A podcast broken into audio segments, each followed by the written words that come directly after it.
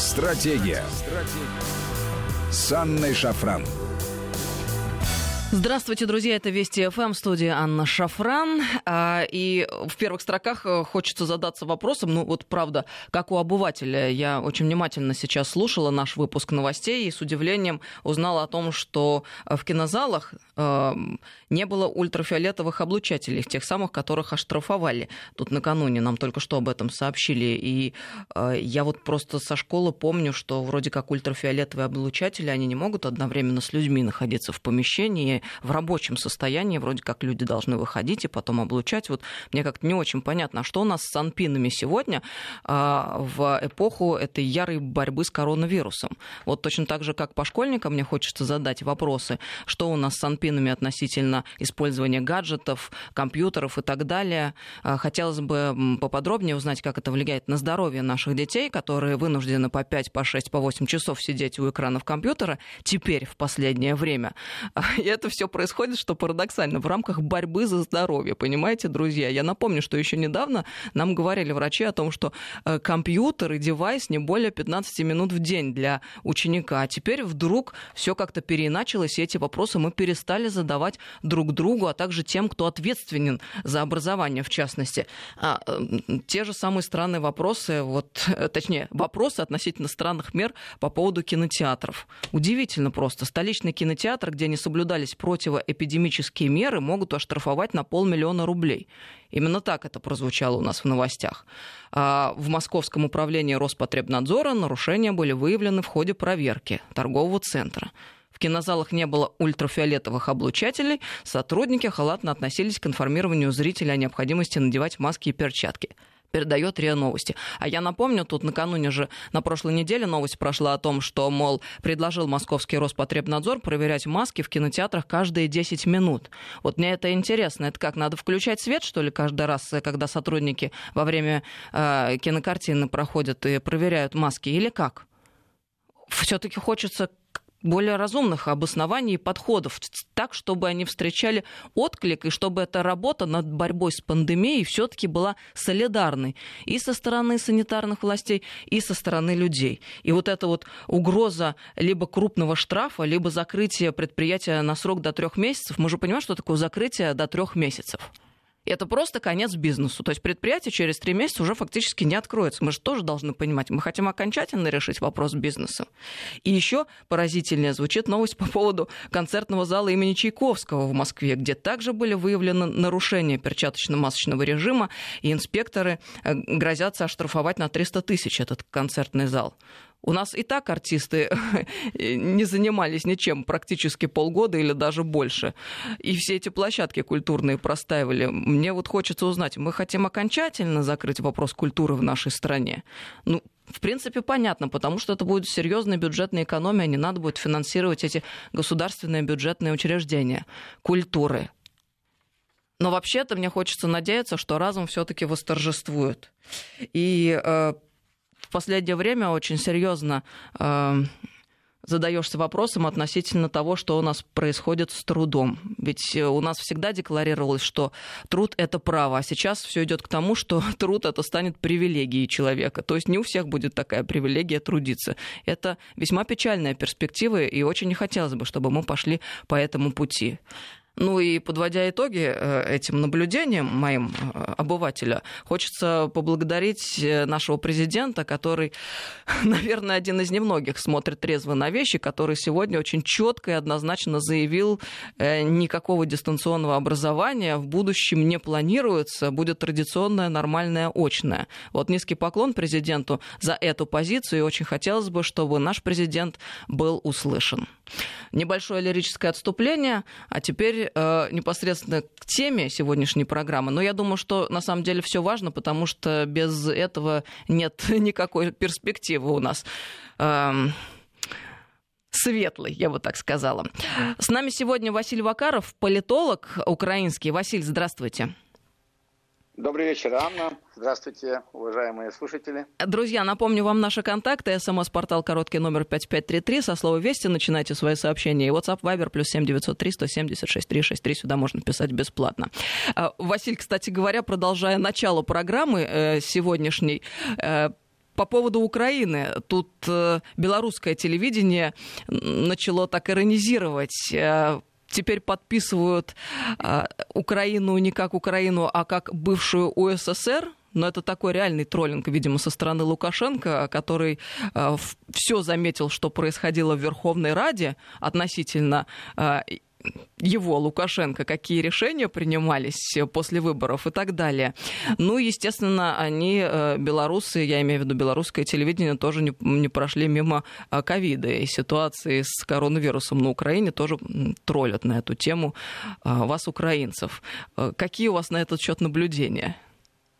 Знаете, Анна, э, мне настолько нравятся ваши эфиры и вообще ваша радиостанция. И вот вы говорили о проблематике, вот в новостях я тоже очень, я слышал эти новости, я вообще наблюдаю жизнь России. А, вы говорите о сущности проблем, вы говорите о сути проблем, вы критикуете, вы говорите, какие есть варианты решения. Ну, в общем, а, в общем и целом, это сущность, это суть, когда же вы переходите на тему Украины, сразу начинаются, знаете, такие слова, троллинг, э, ну и так Нет, дальше. почему которые... же? А я тут в данном случае ведь не э, констатирую факт. Ну, согласитесь, что когда но, на белорусском но... телевидении называют Украину бывшей УССР, это же знаете, троллинг, нет? Или как? Знаете, знаете, э, возможно, к удивлению наших слушателей, я, я вот как гражданин Украины, как человек, знаете, у нас же президент Зеленский, когда стал президентом, он сказал, что у нас 65 миллионов граждан Украины, и все мы президенты. То вот я, как вот маленький вот такой президент Украины, слушайте, я с удовольствием отношусь к тому, если бы Украину чаще называли а, страной а, УССР или людьми, которые вышли из УССР, потому что я же родился в Украинской Советской Социалистической Республике, Но гражданином мне кажется, в СССР являлся. Поэтому, в поэтому, меньшинстве и, сейчас. И Анна, а? Но мне кажется, что вы с этой позиции сейчас, э, Василий, в меньшинстве оказываетесь, и вряд ли вас а, поддержит истеблишмент нынешний в, киевский. Возможно, возможно, но, знаете, Анна, очень много людей, которые считают ровно как и я, скорее всего, мы все в меньшинстве, но тем не менее, даже в законодательстве Украины, теперь уже перехожу конкретно на, на ваш вопрос, а, отвечаю, э, значит, даже в законодательстве Украины записано черным по белому, что нынешнее государство Украины является правоприемником Украинской Советской Социалистической Республики. Другое дело, что нынешняя элита и люди, которые влияют на реальные процессы в Украине, не считают так или считают по-другому и пытаются найти наши истории а кто-то считает, что мы правоприемник Украинской Народной Республики, имеется в виду 18, 1918 года. Кто-то э, копается во временах э, Богдана Хмельницкого, ну и так дальше. Кто-то вообще говорит, что вот ну, Киевская Русь это же мы.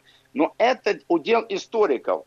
А белорусы, э, я считаю, что Беларусь как государство, э, наш сосед, мы должны а, иметь э, с белорусами, с кем, с кем, а уж с белорусами мы должны иметь. У нас просто, понимаете, по, ну, по истории, по, э, я, я, я даже не знаю, какие века, э, какие тысячелетия мы можем заходить, э, э, чтобы говорить, что мы недобрососедские или какие-то, скажем, недружественные отношения должны иметь с Беларусью. То, что касается нынешних событий, вот текущих событий, да, что вот президент Зеленский не очень хорошо относится к своему визави, господину Лукашенко, хотя в недалеком прошлом они тоже вот считали, э, считали друзьями. То, что у нас отношения с Беларусью ухудшились, еще раз хочу сказать, с государством Беларусью, и э, э, точнее с руководством.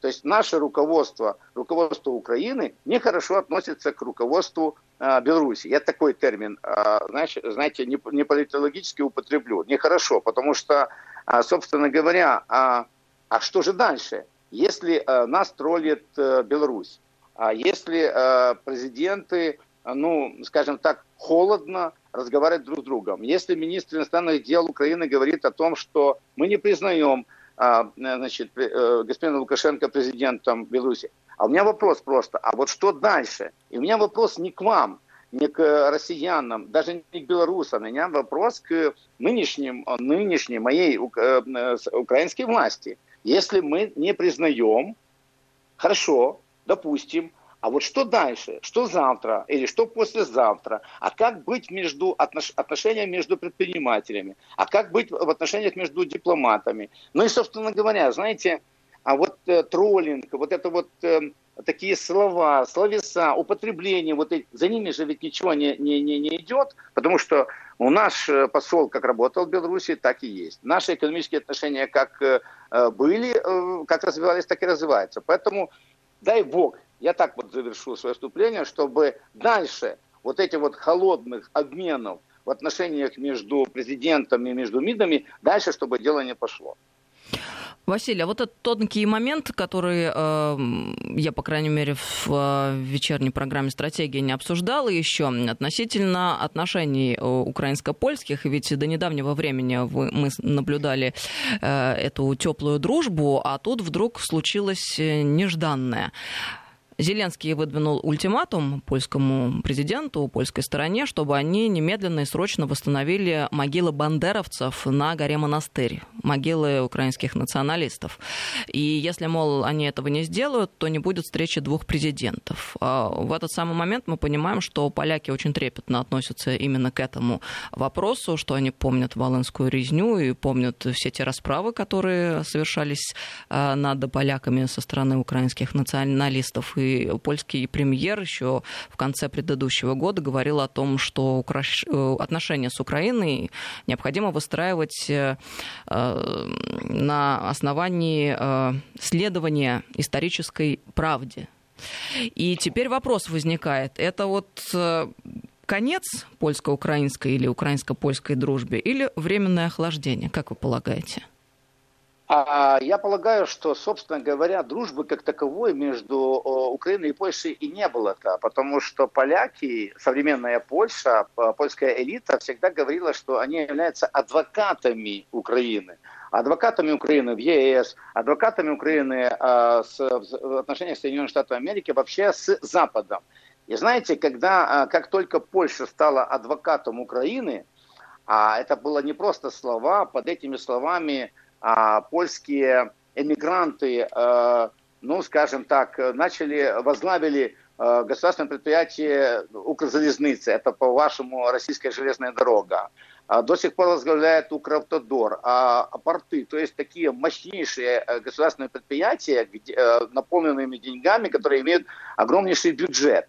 И это все завершилось, ну, э, пока ситуация такова, что не, некоторые Э, государственное предприятие поляки продолжают возглавлять, а вот бывший руководитель Укравтодора, он объявлен коррупционером самой Польши, и поляки его преследуют за коррупцию, которую он осуществлял в Украине. То есть э, все вроде бы как не запутано, но мне кажется, что Украина за адвокатство Польши платит очень большие деньги и, и платит не только э, деньги, но действительно за поддержку Украины, а Э, мы платим вот эти вот коррупционные деньги э, некоторым представителям Польши, которые сели на денежные потоки, э, финансовые потоки в Украине. Что же касается отношений президентов двух стран, опять-таки, как мы начали отношения между Зеленским и Лукашенко, то вот господин Зеленский, президент Украины, Владимир Александрович, он лавирует.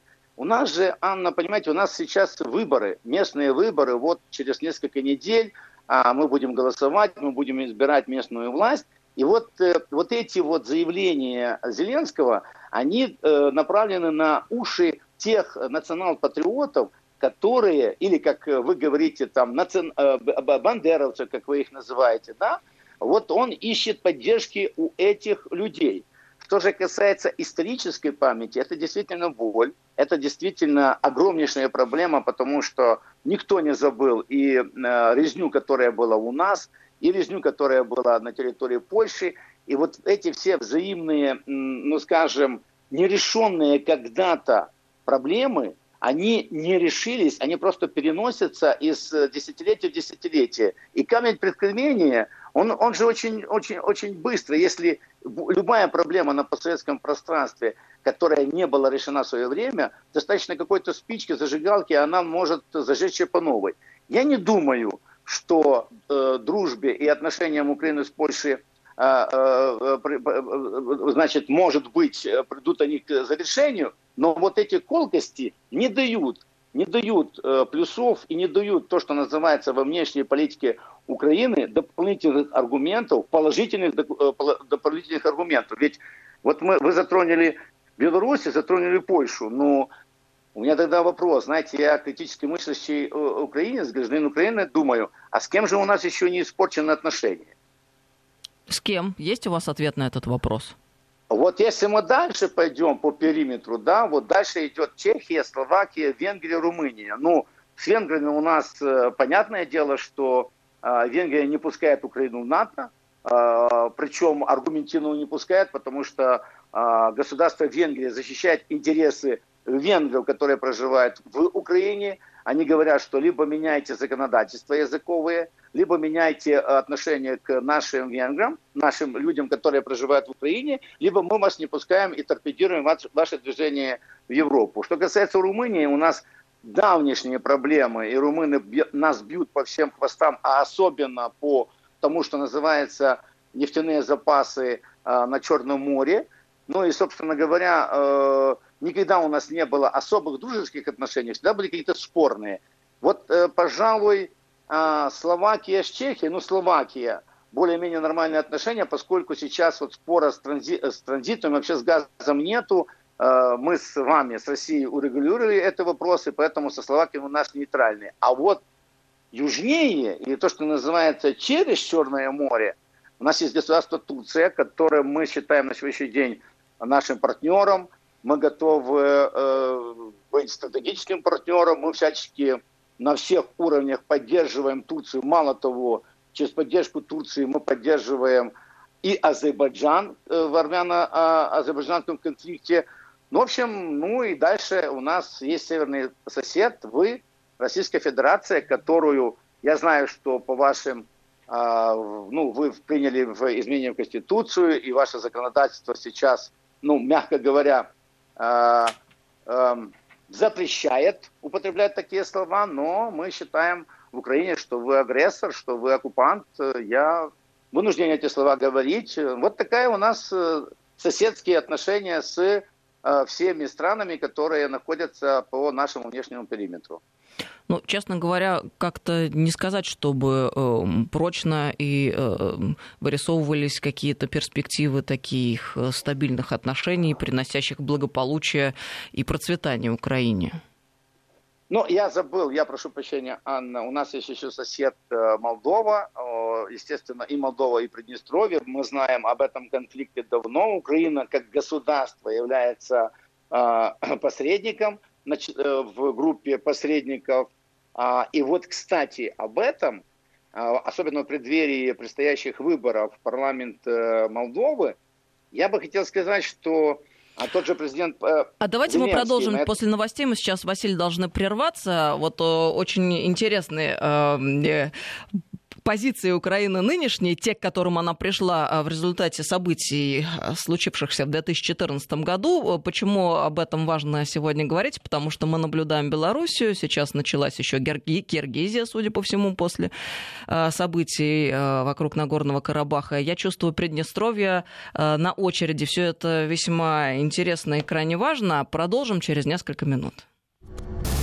Стратегия. Стратегия. С Анной Шафран.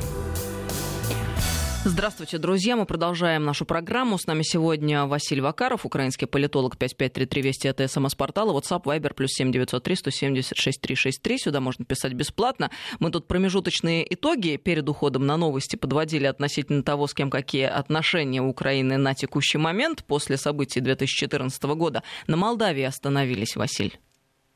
Да, абсолютно верно, Анна. Тем более, что в преддверии парламентских выборов э, в Молдове, а, вы правильно акцентировали. Вот э, мы видим сейчас процессы, которые в Киргизии, как, как, как, вообще происходит э, ситуация, как она быстро меняется именно в то время, когда в, той или иной, в том или ином государстве, бывших советских республиках, проводят выборы. То есть происходит шатание, происходят какие-то протесты, происходят демонстрации.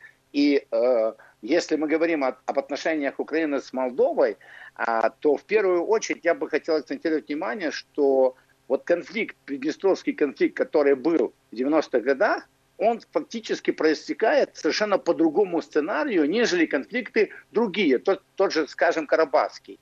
А, действительно, вот элиты договорились, торговля идет, я имею в виду между, э, между Тирасполом и Кишиневым, а, значит, э, отношения абсолютно нормальные, кроме вот того, что это Приднестровье, а вот это вот Молдова, а там рядом Румыния, и тут вот мы Украина. Тем не менее, знаете, если вот анализировать ситуацию в том же Карабахе, скажите, пожалуйста, мы же мы видели какие-то действия месяц тому назад, какие-то два месяца тому назад, я имею в виду напряжение в отношениях между Азербайджаном и Арменией. Что касается Тирасполя и Кишинева, их нету. Но кто знает, а, а вдруг э, подобные вещи а, случатся в Молдове. И Украина должна быть готова. Так вот, как Украина готовится или каким образом как выглядит ситуация на сегодняшний день э, в Украине. А эти события непременно прежде... произойдут. Я прошу прощения, Василий, что перебила вас, потому что да. мы накануне, Ничего. неделю назад в нашем эфире обсуждали а, доклад э, Rand Corporation американский. Об этом вели речь, в свою очередь, еще полтора года назад, также в эфире радио Вести ФМ, эм, в эфире программы «Стратегия». Американцы же четко, пункт за пунктом обозначили э, то, как они будут перенапрягать Россию по периметрам. Э, и не только да. по периметру. То есть Сирия, Украина, Белоруссия, Армения, Азербайджан, Центральная Азия, Приднестровье. Так что это, конечно же, Теперь... будет. Правильно. Теперь, если э, сконцентрировать свое внимание на э, Молдове, Приднестровье, э, вот смотрите, э, в этом месяце в, э, Украина запланировала проведение двух военных учений. То есть мы проводим военные учения совместно с э, Молдовой, и мы проводим э, военные учения совместно с э, Румынией. Это два разных э, военных учения. А перед этим, э, и это освещалось э, в российских СМИ, вы знаете, что э, у нас над нами пролетело два э, бомбардировщика Соединенных Штатов Америки, которые могут нести ядерное оружие. У нас были совместные учения с высадкой десанта э, в, на юге Украины. Все вот эти э, действия, скажем так, военного характера, э, относительно направлены на вот, вот на что. Если в Молдове будет все нормально, значит все нормально. А если не все нормально, то Украина может поступить ровно как, например, Грузия – а, перекрыть то, что называется воздух и э, сушу для э, поставок каких-либо грузов, товаров и так дальше. То есть мы, э, скажем, э, э, мы, мы отрежем то, что называется сообщение между Приднестровьем и Российской Федерацией, или то, что, э, или то, что э, восточнее нас. А, и таким образом Украина сейчас а, я не говорю, плохо это или хорошо, но выполняет действительно свою роль в партнерстве или в той стратегии, которая идет от Соединенных Штатов Америки, от э, Британии или в целом от Запада. А, и теперь э, еще конкретнее на этом вопросе э, хочу остановиться. Ведь, смотрите, мы, Украина, гарант, один из гарантов или один из посредников разрешения конфликта на, в Приднестровье. И мы, мы могли этот опыт, наш собственный, и той ситуации, которая есть в Приднестровье, использовать в Украине. Я имею в виду конфликт э, наш э, э, на востоке Украины, или то, что называется Донбасс. То есть мы бы могли, имея свой собственный опыт, э, изучив тщательно, еще раз проверив вот э, то, что касается э, отношений Тираспола с Кишиневым, мы бы могли, получив этот опыт и взяв инструментарий, использовать его на Донбассе. Я к чему говорю, что мы бы могли ровно так же, по крайней мере, выстроить свои добрососедские отношения, как выстроил Тирасполь с Кишиневым. Могли бы взять эту кальку и применить. Но почему-то пока что мы не применяем ее. И с одной стороны мы говорим о том, что нам конфликт не нужен, конфликт на Донбассе, потому что он может э, запылать, э, он может взорваться, не дай, не дай Господь. А ведь, с другой стороны, мы и ничего не делаем для того, чтобы налаживать экономические отношения, снять экономическую блокаду, снять э, э какие-то ограничения, начать процесс разминирования. разминирования. И вот э, здесь, потому что, я кажется, прошу прощения, наша Василий, власть на не дорабатывает. На самом деле ваша власть не дорабатывает, потому что реально конфликт на Донбассе одновременно, как вы сказали, не нужен и нужен. Он нужен, То есть, с одной стороны, люди хотели бы жить в мире, а с другой стороны, истеблишмент киевский просто не может себе позволить нарушить Но, те обязательства, Анна... которые взял на себя в свое время еще в 2014 году перед американским большим братом. Должно гореть по периметру Украины и о, по, по периметру, боже мой, России, прошу прощения, оговорилась. И э, здесь, к сожалению, народ Донбасса вот э, расплачивается за ту близорукую политику, которую в свое время проводила Украина еще до 2014 года. К сожалению, в конечном счете всегда простые люди страдают. Вот в чем беда. Я, я с вами абсолютно согласен, Анна. Невзирая на наши иногда разные точки зрения, здесь мы можем приблизиться, но вот смотрите в чем. Я говорю достаточно объективно, что власть Украины не дорабатывает. Но даже если мы посмотрим на конфликт, который сейчас горячий, который сейчас пылает между, э, на Горном Карабахе, мы же с вами знаем, и аналитики говорят, что оружие поставляется ровно как в Азербайджан, так и в Армению. И иногда, и та же Российская Федерация торгует и с Арменией, и с Азербайджаном. И, и та же Турция. Турция, ну я к чему? Я не буду а, обострять эту тематику, но здесь не только от Украины зависит разрешение конфликта на Донбассе. Нужны и действительно а, воля, и той же Британии, и той же Соединенных Штатах Америки, и игра что-то нужно менять и в игре э, Российской Федерации, потому что ну, так же долго не может э, тлеть и не может не разрешаться конфликт, который есть у нас на территории Украины, но рядом же, вот Э, Украина, заканчивается Донбасс, дальше идет Российская Федерация. Вы правильно сказали, что гореть должно по, по, по периметру Российской Федерации,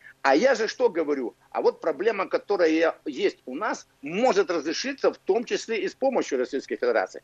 Как ни крути, Анна, проблема в одном, если мы говорим об Украине. У нас идут местные выборы, это тоже шаткая ситуация. Мы видим, э, что конфликт, ну, то есть у нас конфликт на Донбассе не разрешен, кстати, то, что мы не допустили людей, которые проживают в Луганской и Донецкой области, да, людей, граждан Украины, по разным цифрам от 500 до 700 тысяч граждан Украины не будут э, иметь право э, э, участвовать в местных выборах и не будут э, иметь своих представителей на уровне областей. Мне кажется, это тоже ошибка. Но вот эти вот ошибки политического характера, а тут запахло порохом, запахло, знаете, ну, война, запахло э, выстрелами. И поди знай, как, не дай бог, ситуация, например, э, на Горном Карабахе, как возможный конфликт, который разгорается в Киргизии, не дай бог, мы уже с вами э, обсудили э, Молдову, и э, там, э, слава богу, все спокойно. Тут э, мы видим, что с белорусами у нас неровно, а ведь с белорусами при всей критике, при всех, э, скажем, отношениях, которые было раньше, мы же получали и товары, и нефтепродукты, и бензин российского происхождения через Белоруссию. То есть Беларусь выполняла тот буфер нейтральности, площадку нам предоставили с Минском, торговля шла. Да, на этом, скажем, батька и его команда наживались. Но я имею в виду, мы видим, как аэропорт построил, мы видим, как, они, э, как, как экономика живет. Но мы жили я скажу так, мы жили э, в конфликте, но э, конфликт, я имею в виду на Донбассе, конфликт затух. Есть перемирие, перемирие уже длится более двух месяцев. И вот эта вот э, ситуация, когда, скажем, то ли э, господин Ермак говорит о том, что Минская контактная группа не является органом, который принимает какое-то решение, это консультативный. А вот решение принимается где-то... То есть я к чему говорю, что мне бы хотелось более четкой позиции Украины по всему внешнему периметру.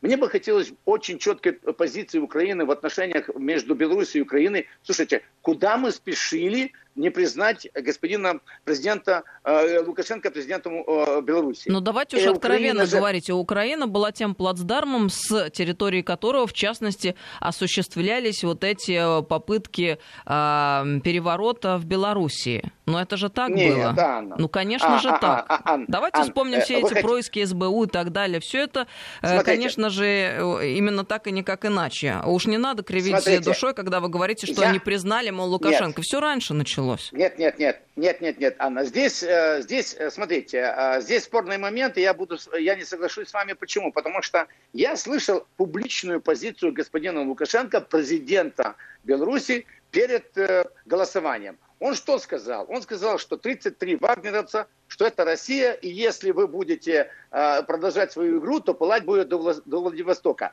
Так было сказано публично президентом Беларуси Лукашенко. Это слышали э, депутаты, это слышал весь мир. Я не слышал другого обратного заявления. Да, где-то тихонько его сын сказал, что нет, это не так, вот тут Украина и так дальше. Поэтому игра Так вам шашечки или ехать, Василий? Я прошу прощения, вам О, шашечки или ехать? Теперь, Вы про внешние заявления и формы, а я про суть и содержание сейчас.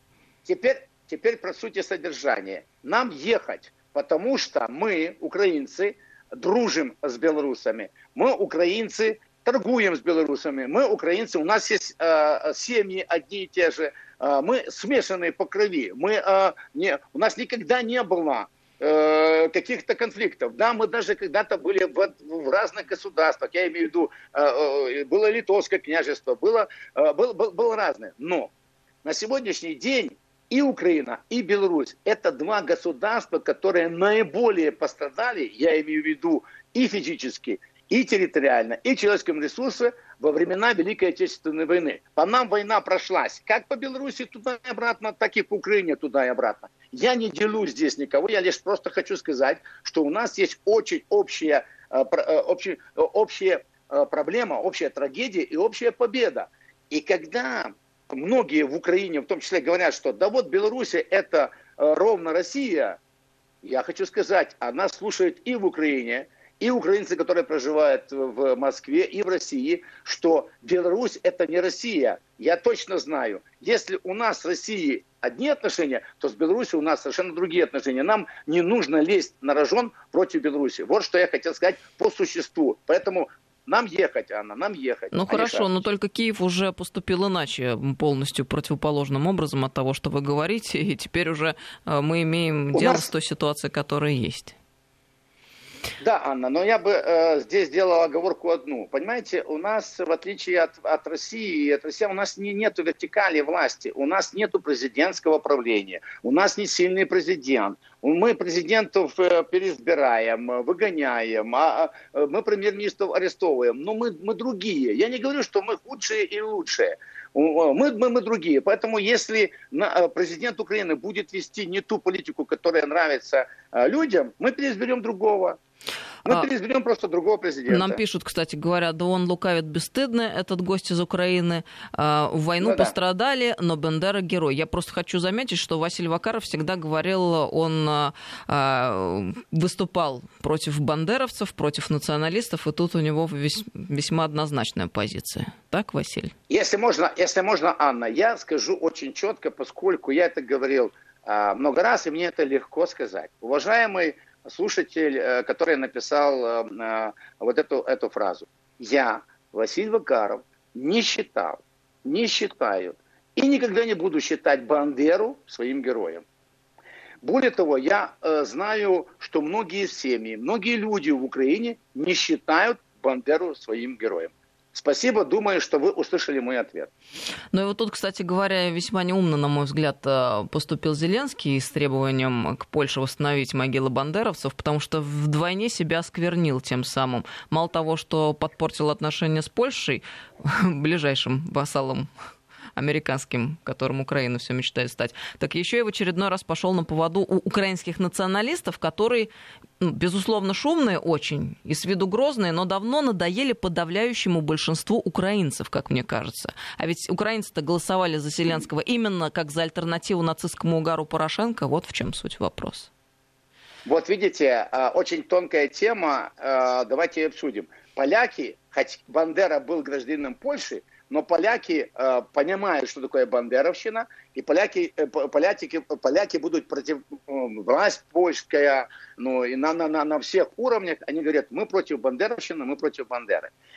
А, действительно, в Украине а, огромная часть людей, э, критически мыслящих граждан, говорят, что нам не нужен Бандера, это не наша идеология. И здесь мы на одной площадке. То есть часть Украины и польское общество основное польское общество, мы на, мы на одной площадке. Но есть люди у нас, в Украине, давайте назовем это Порошенко и компания, поскольку Петр Алексеевич Порошенко, если мы говорим а, уже о политически, да, как, как эксперты, то он действительно сумел собрать, воссоединить вокруг себя все, что называется националисты, патриоты или национал-патриоты. Рейтинг его, кстати, растет, как его Порошенко, так и его партии.